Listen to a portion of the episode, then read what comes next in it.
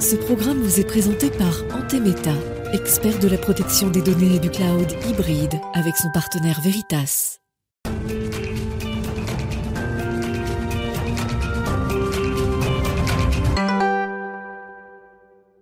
Bonjour à tous, bienvenue dans Smart Tech. Aujourd'hui, on va reparler de l'industrie et de la 5G. On a évoqué ensemble dans cette émission les freins euh, qui empêchaient cette modernisation euh, industrielle française, notamment l'attentisme, la méconnaissance aussi des enjeux ou encore les difficultés d'accès aux fréquences. On va regarder aujourd'hui ce qui se passe en termes d'actions concrètes, pratiques, avec mon premier invité qui est Philippe Herbert. Il a euh, piloté le rapport Mission Industrie 5G. Il est aujourd'hui encore le président de cette mission. Donc on parlera des avancées concrètes pour l'industrie française dans la 5G.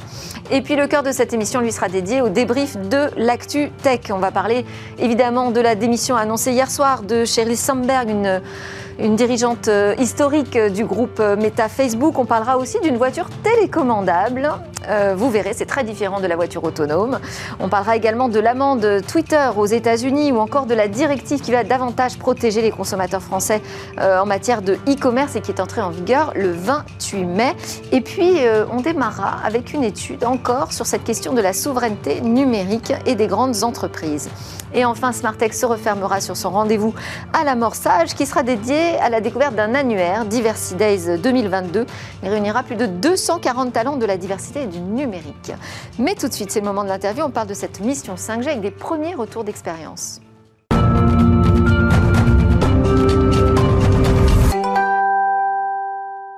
Alors nous voilà plus euh, d'un an après le lancement commercial de la 5G en France, avec euh, toujours des questions sur la façon dont l'industrie s'empare de cette technologie pour se moderniser. On sait que ça fait partie des priorités aujourd'hui euh, de modernisation de l'écosystème français. Ça passe par l'industrie également. On a évoqué les freins dans cette émission et là c'est le moment d'évoquer les actions concrètes, les avancées, les mises en œuvre en fait d'un plan d'action qui a été édicté dans le rapport Mission 5G Industrie que vous avez piloté. Bonjour Philippe Herbert. Bonjour.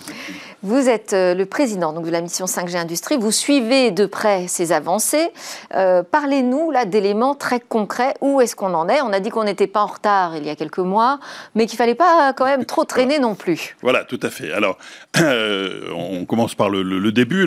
Bah, il y a eu ce, rapport qui en fait reflétait un état des lieux et, et également avait 18 plans d'action, euh, parce qu'on a voulu être très très euh, concret, très pratique, pragmatique, et puis euh, beaucoup d'engagement de, sociétés qui ont été interviewées, qui, qui, étaient partie prenante, plus ou moins informées, plus ou moins activistes, et, également l'État. Et on, a une étape à six mois, parce que dans l'industrie c'est un temps long, mais à trois mois, on peut déjà commencer à voir se dessiner quelques, quelques tendances et confirmer qu'effectivement... Donc on est à trois mois de la publication voilà, du de la publication du rapport, mais à trois mois des premiers débuts d'action. C'est-à-dire, par exemple, la publication d'un appel à manifestation d'intérêt pour euh, les campus Fab Lab 5G, et euh, c'est le 6 juin, la, date limite, donc euh, c'est au bon moment, mais on a, on a pas mal de, candidatures. Ça correspond aussi à ce qu'on attendait, des filières industrielles donc ou des bassins campus, Pour rentrer vraiment plus précisément dans, dans le sujet, ce campus, il était attendu pour permettre d'expérimenter en fait les nouveaux usages ou comment la 5G pourrait servir la modernisation de l'industrie. Voilà, tout à fait. C'est-à-dire qu'on a vu. Parce que c'était pas c'était pas suffisamment explicite tout ce qu'on pouvait faire avec la 5G jusqu'ici ben, Si vous voulez, entre euh, la notion de showroom, c'est-à-dire voilà, euh, voilà tout ce que la technologie peut faire et euh, ce que ça fait pour l'usine, pour le, la production d'un industriel, il y a une grande marche, marche et une marge de manœuvre. Et, et les industriels sont, ils sont pas friands d'innovation. Ils le regardent, ils le suivent, mais, avant de l'intégrer dans un process, ben, il faut que ça leur serve à quelque chose il voit également les tenants et aboutissants financiers, le retour sur investissement. Et ça, euh, on peut le faire qu'en étant très concret sur des éléments de, leur ligne de production. Et, cela manque. Aujourd'hui, en France, on a... Euh, beaucoup d'initiatives de, qui sont plutôt des, Fab Labs ou des, des, 5G Labs. Mais, euh, que les opérateurs ont, mis en place justement pour convaincre cette voilà, clientèle. Des, voilà, des showrooms. Mais, mais oh, ce sont, voilà, venez voir tout ce que ça pourrait faire, et, puis les performances que cela donne. Maintenant, euh, la, différence, on le sait très bien, entre une performance théorique et une performance dans le cycle de production, il y a quand même une grande, grande marge. Et on s'est inspiré de, euh, de ce qui se fait aussi en Allemagne, par exemple avec les Fraunhofer Institute, qui ont, qui réussi à avoir des, euh, des endroits, des lieux où on a les industriels, les experts, les intégrateurs, et puis bien sûr les fournisseurs de solutions et d'infrastructures et, quand on a tout cela qui fonctionne ensemble, on voit qu'il y a un foisonnement d'idées et on va bien plus loin que les showrooms. C'est-à-dire que. Est-ce que euh, ça permet aussi euh, de mieux connaître l'écosystème autour de la 5G euh, en France? Parce que j'ai l'impression que ça, c'était aussi un sujet. Hein. C'était un, sujet important. C'est-à-dire, je, je, dis souvent. à peu près toutes les pièces du puzzle étaient là, simplement le puzzle n'était pas en ordre. Et ce qu'on a essayé de faire, c'est faire parler un peu tout le monde ensemble, euh, ce qui a conduit donc justement à ces plans d'action et, à ces engagements qui sont aussi bien des engagements d'ailleurs intéressants d'industriels que de fournisseurs. Donc euh, ça va être intéressant de voir comment ça fonctionne. Et on le voit au sein euh, des comités stratégiques de filière il y a des choses qui se mettent en place. Il y a eu, je ne sais pas si les gens l'ont vu, mais un, livre blanc. il, y a, aussi des guides de bonne pratique. Il y a aussi des catalogues sur l'offre, parce que beaucoup de gens disent oui, mais moi, qu'est-ce que j'ai en face de moi? Est-ce que, je, dois reconstruire l'offre ou est-ce qu'il y a déjà des solutions toutes packagées? Donc il y a des gens qui ont travaillé là-dessus. Il y a également, et on vient d'en parler, du franco-allemand, des appels à projets franco-allemands euh, qui ont été démarrés il y a trois mois. On n'a pas suffisamment d'acteurs aujourd'hui euh, en France pour être autonome sur cette question de la 5G industrielle? Alors, ce que l'on voit, euh, c'est que... Je vous dis ça parce qu'en plus, le ministère qui vous chapeaute aujourd'hui a été renommé. Enfin, en tout cas, maintenant, il a comme attribution la souveraineté numérique. Donc, j'imagine ça fait partie d'une ligne voilà, puis que vous devrez suivre. Et j'ai entendu dans, vos sujets qu'il y a des choses qui, résonnent par rapport à ce que, ce que l'on a fait. C'est-à-dire que quand quand on prend le sujet 5G, derrière, il y a l'industrie 4.0, mais il y a aussi toutes les technologies. Donc, euh, il y a le cloud computing, l'edge computing, l'intelligence artificielle, les réseaux, bien sûr. Et, donc, ce puzzle, euh, bon, on en a quasiment toutes les, pièces, mais est-ce que profondément, on, est souverain, ou en tout cas, on, on, a suffisamment fait attention à, à, ce qui va se passer dans les profondeurs de l'infrastructure? Pourquoi les profondeurs? Parce que euh, la, 5G, c'est un, c'est un, ce sont des gros tuyaux, des petits tuyaux, des moyens tuyaux. j'avais, j'ai tendance à dire c'est, c'est le système nerveux. Et donc, euh, il passe beaucoup d'informations très sensibles. Et d'ailleurs, les industriels l'ont mis tout de suite en avant en disant euh, attention, je vais faire passer mes secrets industriels mmh. de process à l'intérieur. Et donc là, on raisonne tout de suite sur la partie euh, souveraineté. Et donc ce sujet est important. Après, euh, je, laisserai aux politiques euh, leur, la, façon de, de voir, mais d'un point de vue des solutions, des éléments du puzzle, il est clair qu'il fallait favoriser aussi l'européen. Le franco-allemand est un sujet fort. On va euh, aller plus loin dans, la nécessité pour les industriels d'avoir une autonomie, de pouvoir maîtriser euh, l'ensemble de la chaîne. On a évoqué cette difficulté d'accès aux, fréquences 5G lors, lors du dernier débat. Alors, sur cet aspect-là, on a eu un, un dialogue assez constructif avec l'ARCEP qui, on s'est bien rendu compte que justement, quand on va en Allemagne, le sujet n'est pas le sujet des fréquences n'est pas un sujet. Donc, on voulait l'aplanir et, il y avait euh, un, souci de transparence, de facilité d'accès, de, euh, flexibilité. Et, l'Arcep y a travaillé en changeant. De coût aussi? Et de, oui, pour, pour moi, dans la facilité, il y a le coût. Hein. Mais, mais je suis absolument d'accord. Et l'Arcep, par exemple, a changé euh, la granularité. Auparavant, il n'y avait pas de possibilité de faire des, des allocations pour moins de 100 km euh, carrés. On est, on est tombé à, à 1 km, peut-être on va encore descendre, mais laissons l'ARCEP euh, continuer sa démarche. En tout cas, il y a cet aspect-là. Et puis, il y a eu aussi l'ouverture pour expérimentation d'un certain nombre de fréquences complémentaires. et, tout ça est en train de de, faire naître des nouveaux projets, ou en tout cas de, dire à, l'industrie française, c'est le moment d'y aller. C'était ça le sujet. On va vers un élargissement de l'accès aux fréquences, euh, des fréquences disponibles pour les industriels? Euh, Alors là, je, sors mon joker. la, mission n'a pas euh, vocation de, travailler. enfin, l'ARCEP est indépendante là-dessus, mais, mais, clairement, on, veut se mettre à part égale avec d'autres acteurs, enfin d'autres pays industriels européens. Faut, faut pas oublier, je l'ai pas mentionné, que la, la maturité envisagée pour le, la, la, 5G industrielle, parce que vous avez parlé du début de la 5G, c'est la, la 5G un peu grand public. Grand Maintenant, public, la 5G industrielle, la maturité, c'est plutôt 2024. Oui. Mais dans le temps industriel, 2024, il faut démarrer maintenant.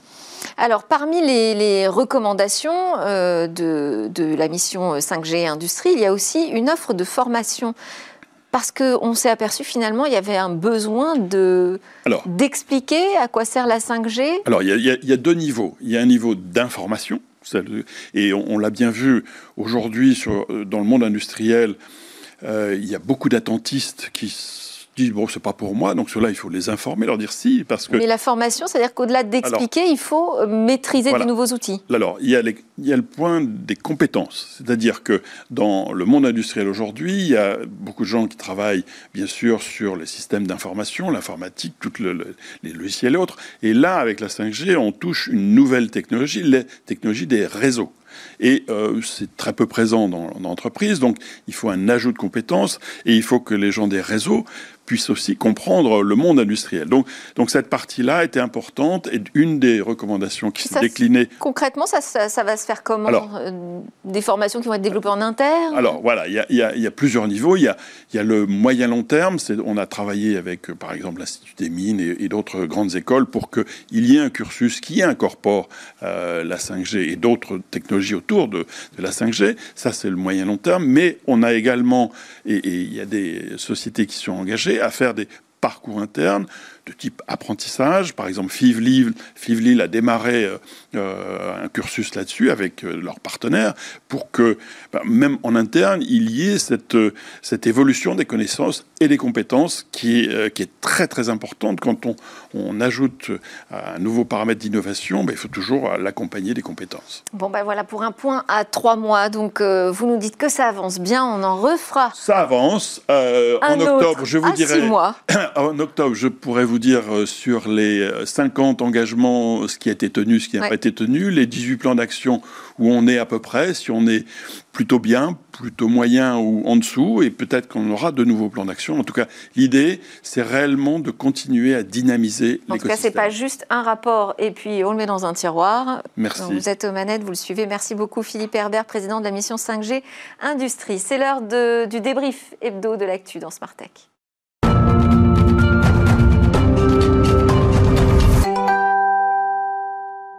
On commente l'actu aujourd'hui avec euh, Mikim Chikli, directrice générale de Weborama. Bonjour. Alain Staron, président cofondateur d'Artifil. Bonjour, hein, chers amis.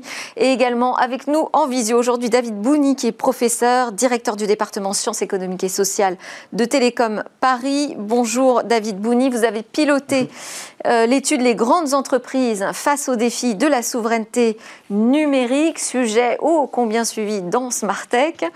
Alors, c'est la deuxième édition de, de, de cette étude. Euh, vous avez mené des grands entretiens avec des grandes entreprises pour savoir finalement comment elles envisageaient cette question de la souveraineté, quelles étaient euh, leurs attentes. Mais alors, je vais vous poser une première question peut-être euh, qui va vous sembler un peu provocatrice, mais est-ce que c'est pas un premier biais dans votre étude finalement de demander aux entreprises qu'elles attendent de la souveraineté, puisque elles vont sans doute vous dire quelles sont leurs pratiques actuelles et pas forcément se projeter sur quelque chose de très différent? Oui, bah alors ça c'est tout l'enjeu de l'étude de justement, c'est de combiner à la fois euh, bah, la recherche académique, c'est-à-dire qui prend de la distance euh, en dehors des partenaires, et également euh, nos partenaires, et, et, voir comment nos partenaires s'approprient ces questions de souveraineté numérique qui sont Très, souvent abordées à des niveaux très supérieurs au niveau des gouvernements euh, euh, ou inter, euh, voilà, inter, intergouvernemental. Donc non, c'est pas pas un biais. Il faut à la fois les deux jambes, c'est-à-dire le recul de l'académique et le confronter au réel et aux préoccupations des entreprises. Alors, euh, si je devais retenir euh, une, grande idée de, cette étude, c'est euh, l'autarcie est une quête illusoire, l'autonomie totale, euh, pareil. L'indépendance absolue n'est pas le combat à. En fait, la clé, c'est une hybridation entre ouverture et contrôle. Expliquez-nous euh, finalement quelle est cette doctrine qui se dessine et est-ce qu'elle est en phase avec la doctrine actuelle de la France Oui, elle est tout à fait en phase. Donc, je vous, je vous écoutais précédemment où, disiez en fait qu'il faut un contrôle de la chaîne de la valeur euh, euh, de A à Z sur ces technologies numériques. Et en fait c'est pas c'est pas possible. Euh, ce n'est tout simplement pas possible parce que dans le numérique justement quand on part du matériel des microprocesseurs jusqu'aux couches logicielles c'est tout un écosystème d'entreprises qui sont très internationalisées avec les le Singapour Taïwan l'Europe la Chine et les États-Unis bien entendu. Et donc donc ces entreprises-là, les entreprises avec lesquelles euh, euh, nous travaillons, les partenaires, euh, essaient de comprendre quelle est la dépendance à certaines technologies et à certains pays pour essayer de transformer cette dépendance qui est souvent subie sur certaines technologies, par exemple les technologies du cloud, en dépendance choisie ou en interdépendance, c'est-à-dire qu'il faut prendre acte qu'on ne peut pas maîtriser toute la chaîne de la valeur, mais qu'il va falloir contrôler, il va falloir un diagnostic assez précis pour mesurer la dépendance et euh, la transformer en interdépendance, c'est-à-dire avoir le choix euh, et contrôler ce choix euh, de, des technologies avec lesquelles, et des acteurs avec lesquels je souhaite travailler. Alors, je ferai réagir euh, nos deux commentateurs en plateau après, finalement, euh, sur, ce sujet, parce que je sais que vous êtes pressés, donc je, je dois vous garder euh, en ligne pour vous poser mes questions d'abord. alors, vous dites qu'il y a quand même des technologies très critiques sur lesquelles on doit assurer notre souveraineté là, dès maintenant. Et en l'occurrence, il s'agit de cybersécurité et de cloud. Comment on fait sur ces deux points? Euh, sur ces deux points, cloud, euh, le constat qui était euh, l'année dernière, qui était que sur le cloud, en fait, ce qu'on appelle les hyperscalers, donc ces grandes entreprises américaines qui, sont, qui fournissent le cloud, ont pris beaucoup d'avance, notamment pas tant sur les infrastructures, mais sur les couches logicielles, et que sur les couches logicielles, nos entreprises partenaires disent qu'il est difficile en fait de se passer de ces grandes entreprises américaines. mais donc il y a des technologies sur lesquelles en fait on subit une dépendance euh, et il y en a d'autres euh, pour lesquelles donc le rapport de force est négatif mais il y en a d'autres comme le quantique où euh, justement ces technologies critiques sont des technologies de rupture vis-à-vis de l'avenir où les choses ne sont pas jouées. Donc il y a des grands géants du numérique qui ont verrouillé tout un ensemble de technologies du cloud jusqu'au l'IA l'intelligence artificielle sur les données plutôt personnelles mais même sur les données par exemple sur l'intelligence artificielle plutôt avec des données industrielles des entreprises, le jeu n'est pas encore, euh, euh, la bataille n'est pas encore perdue. Donc euh, il existe en fait des technologies critiques en cybersécurité, notamment on travaille beaucoup avec Thales, sur l'IA de confiance, l'IA explicable avec de nouveaux modèles qui sont en train d'émerger, sur lesquels en fait ces grands géants du numérique se positionnent mais n'ont pas encore gagné la bataille. Et le grand enjeu, bien évidemment, que vous évoquiez, que vous évoquiez juste avant, c'est la 5G, la 6G et maintenant le quantique sur lequel euh, la France et l'Europe euh, notamment, euh, parce qu'il faut agrandir un petit peu, la, voilà, prendre un petit peu de recul et agrandir les territoires, l'Europe en fait est plutôt en avance sur certaines technologies avec des startups qui sont vraiment très très efficaces comme je pense à Alice et Bob avec qui on, justement on vient juste d'interagir, sont voilà sont comptent parmi les, les, les, meilleurs spécialistes mondiaux en fait sur ces technologies. ça, ça va beaucoup plaire à, Alain, hein, miser sur le coup d'après. Mais bon, je vous commenter après, tous les deux. Euh, sur la question du soutien de la puissance publique, euh, vous évoquez euh, plusieurs, choses que, que, l'on devrait faire, d'ailleurs qui sont quand même déjà enclenchées. Vous ne parlez pas de la question de l'achat de technologies souveraines du côté de l'État? Euh, on en parle, mais euh, on n'est pas convaincu. Enfin, c'est un levier, mais il existe beaucoup de leviers. Donc, c'est un levier qui est très important sur, par exemple, pour. donc, aujourd'hui, l'idée n'est pas nécessairement de créer des startups, ou en tout cas, c'est plus, l'accent. C'est-à-dire, il faut continuer à, créer des startups, mais il faut arriver à une maturité et à solidifier un petit peu tout l'écosystème. D'où le changement un petit peu de stratégie du gouvernement, c'est-à-dire, c'est pas seulement le amorcer, mais maintenant, il faut solidifier et passer à l'échelle.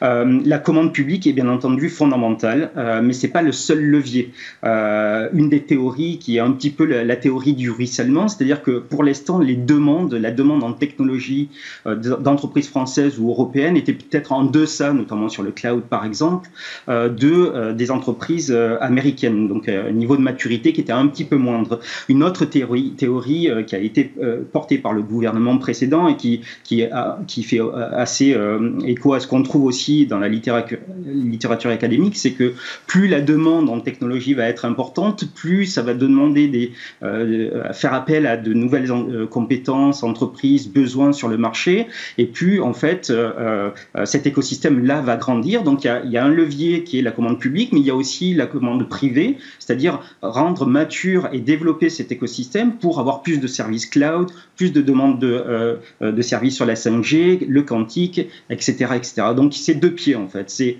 à la fois la, commande publique et une préoccupation du pouvoir politique qui est très présente en, France et en Europe, notamment avec euh, Thierry Breton euh, en, en, fin, de, journée, mais également le secteur privé où il faut se mobiliser. Et donc l'observatoire, c'est vraiment l'écosystème justement où on réfléchit avec des industriels à ce soutien en fait des, euh, technologies numériques, de la, des, technologies critiques de la souveraineté numérique. une dernière, dernier petit point et après je vous libère. Vous dites, en gros, si on ne gagne pas cette bataille, c'est zéro profit, zéro droit de parole, zéro talent? Euh, on pousse le trait un petit peu, mais c'est effectivement les, trois enjeux. Zéro profit, euh, le défi important, euh, c'est la compétitivité pour toutes les entreprises. Pour être compétitif, il bah, faut comprendre, il faut établir un diagnostic justement de, cette, de, ce, de ces rapports de force. Donc la fuite de la valeur, effectivement, c'est le cœur, le cœur des préoccupations des entreprises. Comment rester compétitive? La crise du récit, on le voit avec les entreprises américaines, elles sont pas seulement compétitives, mais ça s'accompagne en fait d'un récit d'une culture de la technologie euh, qui est souvent un petit peu euh, euh, voilà, déficiente en France et en Europe. On a souvent tendance à, voilà, à, ne pas accompagner le récit ou l'histoire des technologies et se concentrer uniquement sur sa valeur. Et le déficit des compétences, et évidemment, c'est le, le cœur du réacteur. C'est comment maintenir en France et en Europe nos talents. Et donc, je suis professeur dans une école d'ingénieurs. Donc, comment les maintenir en France et en Europe sur euh, euh, sur, ces technologies pour servir justement la compétitivité des entreprises sur le territoire euh, français et européen. Donc effectivement, c'est fuite de la valeur, être attentif à la fuite de la valeur, la crise du récit, donc euh, donner de la parole aux entreprises françaises et européennes et euh, contrôler en fait les compétences pour nourrir en fait le, territoire et les entreprises françaises et européennes. Merci beaucoup David Bouni d'avoir commenté cette étude, votre étude. Vous êtes professeur, directeur du département sciences économiques et sociales chez Télécom Paris. Alors on va passer aux commentaires, donc je vous libère, merci beaucoup. Qu'est-ce que vous pensez de cette idée, Mikim, de euh, l'indépendance euh, subie qui deviendrait une indépendance choisie bah, D'abord, je souligne la qualité de l'étude. C'est assez formidable d'avoir euh, ce rapport, vraiment très riche, avec des citations, avec un positionnement très clair. Les, Et les, explications de David Bouni aussi. Tout à fait. les, les, trois points de conclusion qui me semblent fondamentaux, le premier c'est celui qui est le point de base, c'est la formation. Et, vraiment, je vois le système, j'ai beaucoup vécu à l'étranger dans différents pays, je vois le système de formation de la France, il y a encore beaucoup de progrès à faire, pour des enfants dans les écoles d'ingénieurs, etc. Il y, a, un peu hein, ce sujet d'abrutissement versus épanouissement dans d'autres écosystèmes. Ce sujet de formation, il est fondamental parce que aussi quand on vit à l'étranger, on voit que c'est une communauté qui se crée. Communauté veut dire dans le futur collaboration on était ensemble, on se connaît, euh, on ouvre. Euh, et, il faut que cette collaboration soit ouverte également à toutes les classes sociales. Donc c'est cet enjeu finalement de ne pas donner le pouvoir simplement à une élite qui va voir que son propre profit, mais déjà à la base d'être mélangé avec des individus qui viennent de différentes euh, sources ou différentes familles. Ah, le point d'après, on parlera de diversité d'ailleurs à la fin de l'émission. Voilà, diversité, ça me paraît fondamental. Le point d'après, c'est bien sûr donc la collaboration Donc là, il faut vraiment l'ancrer dans nos valeurs et, on ne l'a pas suffisamment, je trouve, en France. Et, ça, c'est un point qui est développé, effectivement, travailler autour des écosystèmes, créer des écosystèmes. C'est fondamental. Mm. Euh, nous, on est une petite société euh, française euh, avec un rayonnement dans l'Europe et à l'international et on voit que la, difficulté de créer son écosystème est, forte, même avec des, des entreprises françaises. Donc ça, ce sujet-là, il devrait y avoir quelque part, euh, au moins dans les consultations, une sorte d'obligation ou, de, de, geste spontané de se dire, alors, c'est qui les acteurs en puissance? Souvent, ils le font, ils disent, oui, mais moi, ce qui m'importe, c'est qu'ils parlent français il faut aller au-delà. Voilà. Et, enfin, je, trouve que tout l'aspect euh, où il pose euh, les piliers euh, du partage de la valeur et de trouver un certain équilibre est fondamental parce que vous pouvez utiliser une technologie qui finalement n'est pas forcément souveraine, mais apporter la touche, le savoir-faire qui lui est souverain, qui fait que vous créez un produit unique. Et ça, ça fait la différence sur le marché pour le go-to-market. Alain, je, disais que ça allait vous plaire, cette idée de... Euh, bon, il y a des batailles euh, sur lesquelles c'est compliqué, mais il y en a d'autres quand même où on est bien positionné, et ça, c'est l'avenir. C'est ce que j'ai adoré dans cette, dans cette étude. Hein. c'est euh, on va chercher le quantique, on va chercher l'IA expliqué, on va chercher un certain nombre de choses pour lesquelles les jeux ne sont pas faits, et il faut s'y mettre. Après, il y a quand même un peu de vœux pieux dans cette histoire. Hein. on, va, on va choisir notre dépendance, on ne va pas la subir. Bon, tout ça reste in fine un rapport de force, même dans le choix d'un écosystème. on peut dire qu'on a envie de faire les meilleurs écosystèmes de la Terre. Quand on est nouvel entrant, on y va tout petit. Et puis à un moment, il y a quelqu'un qui sort de l'eau qui veut euh, winner takes all. pour l'instant, c'est pas encore passé de mode cette histoire. Mm. Et donc il nous manque on a plein de belles startups. Il nous manque l'étape intermédiaire qui fait qu'un grand groupe va choisir une startup plutôt qu'un truc déjà établi. Donc c'est le, c'est, la zone grise, c'est comment on fait pour croître depuis, enfin comment on fait pour faire une licorne suffisamment établie. Et puis, euh, et puis in fine, euh, une boîte, elle veut quoi? Elle veut gagner de l'argent. Donc faut, le partage de la valeur, c'est bien. Euh, c'est effectivement des choses qu'il faut envisager, mais il faut jamais oublier l'intérêt de chaque entreprise. C'est la limite un peu l'exercice. Un académique, il va évidemment dire, euh, on se met tous autour de la table, toi tu prends ça, toi tu prends ça, toi tu prends ça. Ça marche aussi en Chine, hein. mais c'est bien les seuls endroits où ça marche. C'est-à-dire qu'après, même les meilleurs amis du monde qui se sont fréquentés sur les bonnes universités, il y a des couteaux qui sont tirés assez régulièrement. C'est pour ça que là, c'est un, plein d'histoires. Un, un, un, pas moins grand que de dire on va viser une souveraineté totale, on va essayer d'avoir une indépendance choisie, mais le fait de le faire avec ces grandes entreprises qui sont décisionnaires, qui ont les carnets de commandes, c'est un premier pas. Et tout à fait. Il faudrait que ces grandes entreprises acceptent de prendre des risques sur des technologies en devenir. Certaines le font quand même. Allez, on continue, on enchaîne. Euh. D'autres actualités, je voulais quand même vous montrer cette voiture télécommandable. Alors, on va vous diffuser les images, j'imagine, mais c'est un fournisseur de services de mobilité verte estonien qui s'appelle Elmo, qui a fait une démonstration euh, dans Paris hier. Et cette voiture, elle est complètement. Alors là, bon, il y a quelqu'un euh, derrière le volant, mais l'idée, c'est qu'elle est pilotée entièrement à distance, donc on peut se faire livrer sa voiture chez soi sans qu'il n'y ait personne à l'intérieur. Ça, c'est un service qui est intéressant pour tout ce qui est euh, l'autopartage. Euh, Aujourd'hui, on doit aller sur les bornes, on doit se rendre à des endroits précis pour aller chercher une voiture euh, qu'on va partager. Demain, on peut imaginer, visiblement en Estonie, ça, ça progresse pas mal, on peut imaginer que on a besoin d'une voiture partagée on appelle euh, l'application et elle, arrive directement en bas de chez nous. Ah, c'est un super coup de pub. La preuve, on en parle tous. Et c'est effectivement le jockey en pantoufle. Ah, le jockey, c'est celui qui va déplacer les véhicules en libre partage quand ils sont laissés en déshérence, plus de batterie, etc.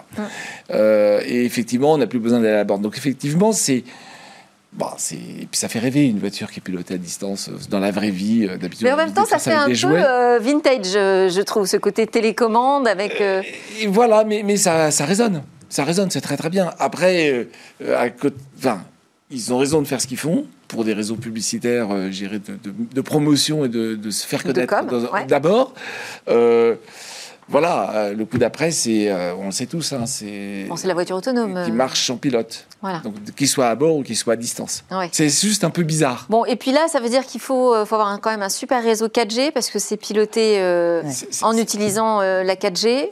C'est l'autre problème. De pilotage à quelques centaines de kilomètres de distance. non, non, non, mais pourquoi pas Non, non, le problème n'est pas là. Le problème, effectivement, s'il y a une borne qui tombe, la voiture est folle.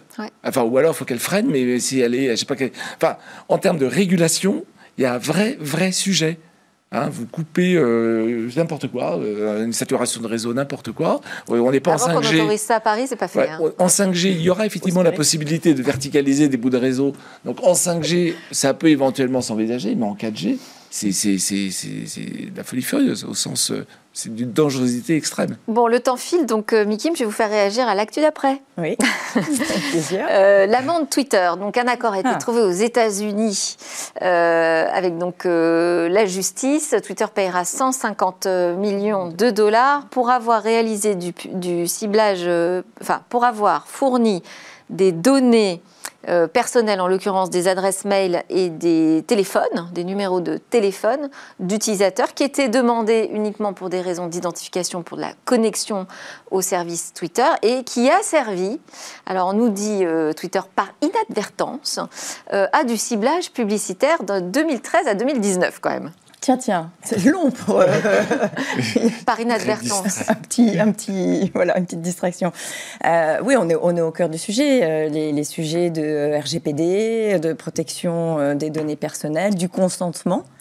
Euh, des, des, gens qui euh, utilisent un service. Euh, ça veut dire que même aux États-Unis, ça ne passe plus ce type de pratique. Alors ça, c'est plutôt la bonne nouvelle, je trouve, parce que eux, ils n'ont pas adopté RGPD, ils n'ont pas mis toutes les contraintes et les garde-fous. Ils sont un peu extrémistes. Hein. Il y a des États qui ont dit nous on interdit tout, on fait passer des lois, et puis il y a des États très très laxistes. Donc ça, c'est plutôt une bonne nouvelle.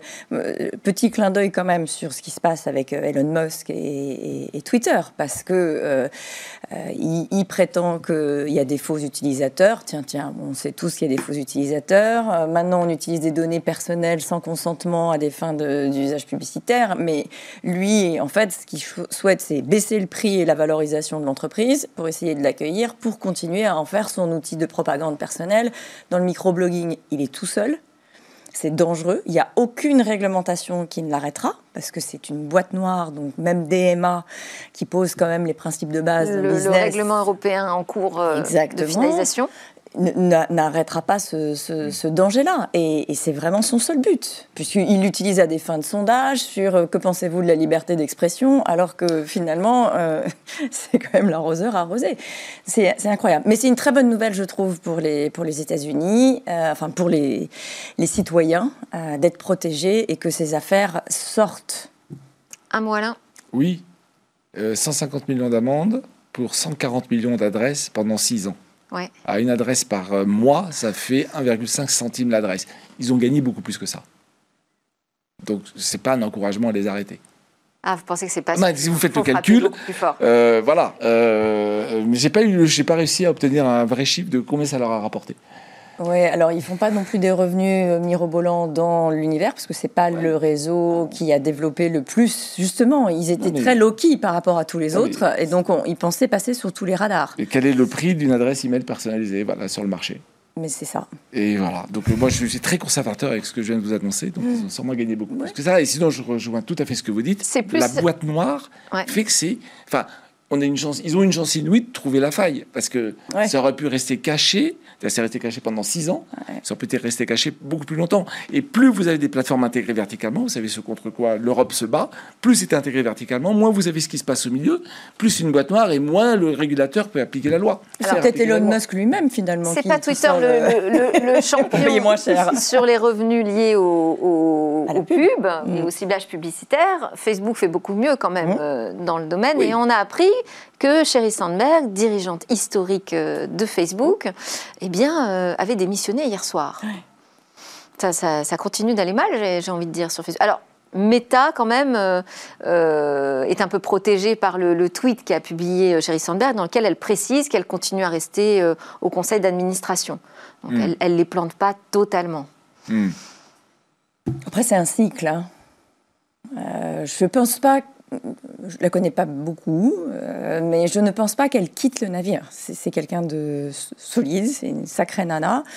Je pense qu'il y a tout un. Vous avez lu son livre, vous aussi, c'est ça Tout un tas d'éléments. Et puis, ça, voilà, sa vie est absolument incroyable. Il y a tout mm. un tas d'éléments qui font que. C'est une battante. C'est une battante. Il est probable qu'il y ait une divergence en termes de vision stratégique, ce qui arrive. Et c'est comme ça qu'un dirigeant dit bon, bah, c'est plus de mon temps, je m'en vais. Euh, ce qui est sûr, c'est que Meta prend en ce moment des coups euh, parce que bah, sa monnaie marche pas, et là, il se retire. Le, fameux Lyria. Euh, le métavers, c'est très controversé. beaucoup de papiers sur ça va, va pas marcher. Voilà. Et puis, la baisse des recettes publicitaires qui ont fait chuter.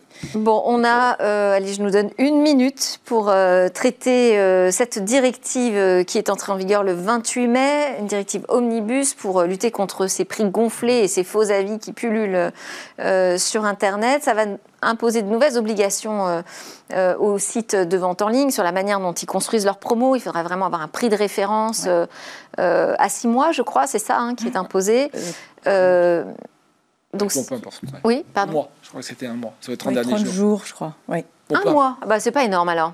Alors justement, je voulais avoir votre avis sur cette euh, directive euh, Omnibus. Est-ce que vous pensez qu'on va être davantage mieux protégé contre ces faux avis, ces prix gonflés? Évidemment, évidemment. Il y a des, c'est, pas déjà des pratiques qui étaient déjà euh, existantes, ça, la vérification des prix? Non. Mais non, non, non, mais en plus, personne, vous n'avez plus l'obligation de le dire. La vérification des faux avis Non, non, non, non. Ben, voilà. non, non, c'est un vrai beau sujet. Il reste encore quelques petits trous dans la raquette. Hein. Vous lancez un nouveau produit, vous faites un prix d'appel, il n'y a pas de référence. Mais bon, peu importe, là je suis vraiment à la marge. Dans, Ou l'accumulation de promotions aussi, j'ai vu. S'il y a beaucoup de promotions, finalement le prix de référence est plus. Euh, Et puis euh, le, prix personnalisé. Si vous êtes tout le temps en train de chercher un billet d'avion et que vous ne l'achetez jamais, parfois le prix se met à monter, non, mais il y, a, aussi un, autre biais. Il y a cet algorithme-là, mais il y a aussi le fait que l'algorithme peut avoir accès à votre historique, d'où l'intérêt de supprimer les cookies tiers. Parce que si vous il détermine que vous avez un pouvoir d'achat plus important, le prix pourrait monter. Oui. Il y a quand même des choses un peu perverses. Les algorithmes derrière. Il est temps de les arrêter. En tout cas, de les freiner. Et absolument. Les réguler.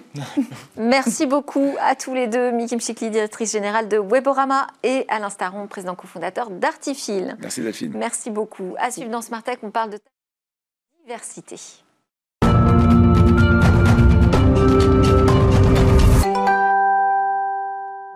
Vous êtes bien sur euh, le plateau de Smartech. Ici, on parle d'innovation et numérique. Et puis, on parle aussi de diversité avec notre rendez-vous à l'amorçage. Et Mounira Hamdi, présidente, cofondatrice de Diversity Days. Bonjour, Mounira. Bonjour.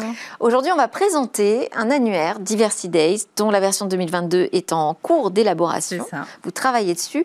Expliquez-nous euh, de quoi il s'agit. Vous en avez apporté quelques exemplaires. Oui, alors j'ai ramené les, trois derniers exemplaires, puisqu'on a débuté euh, ce travail en 2019.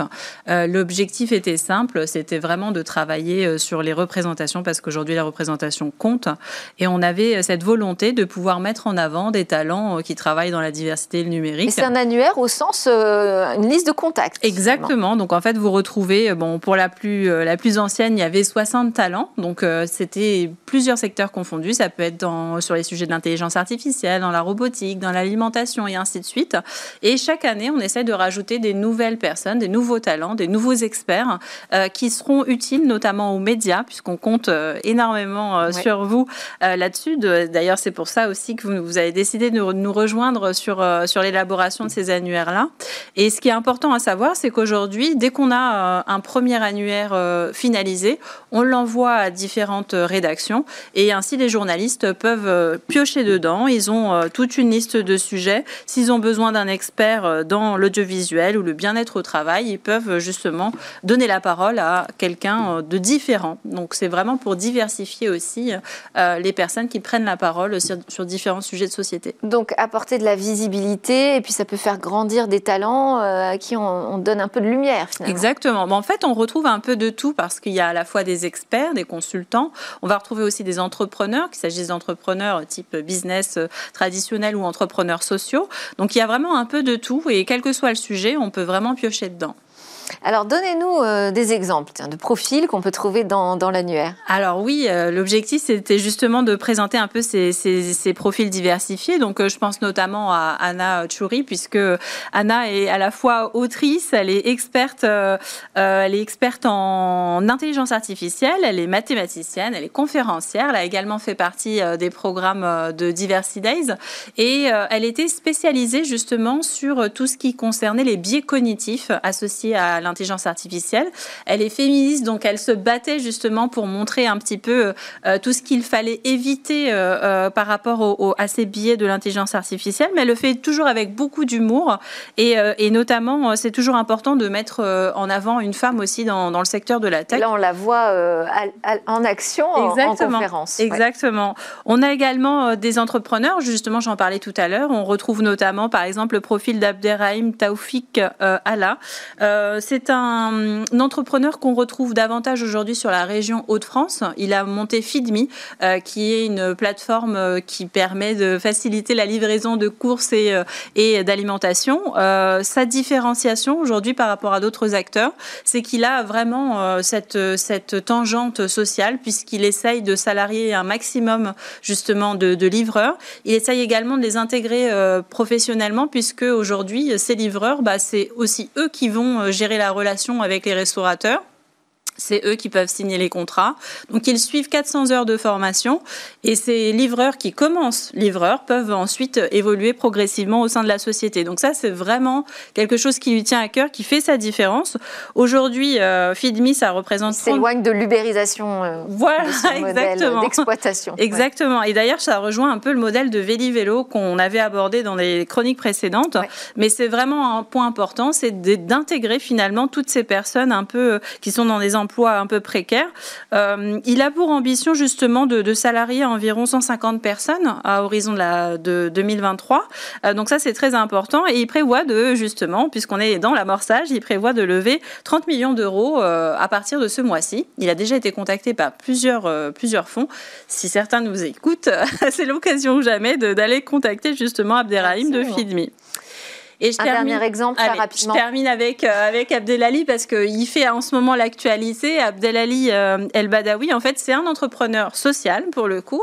Euh, alors, c'est un, un rôle modèle vraiment très spécifique. Alors, pour le coup, on parle du 93 avec lui, mais de manière positive hein, pour, pour détourner un peu l'actualité de ces derniers jours.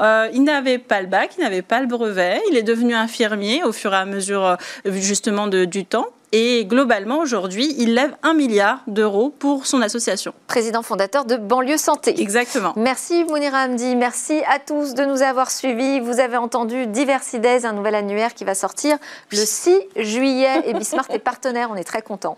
Je vous dis à demain pour de nouvelles discussions sur la tech.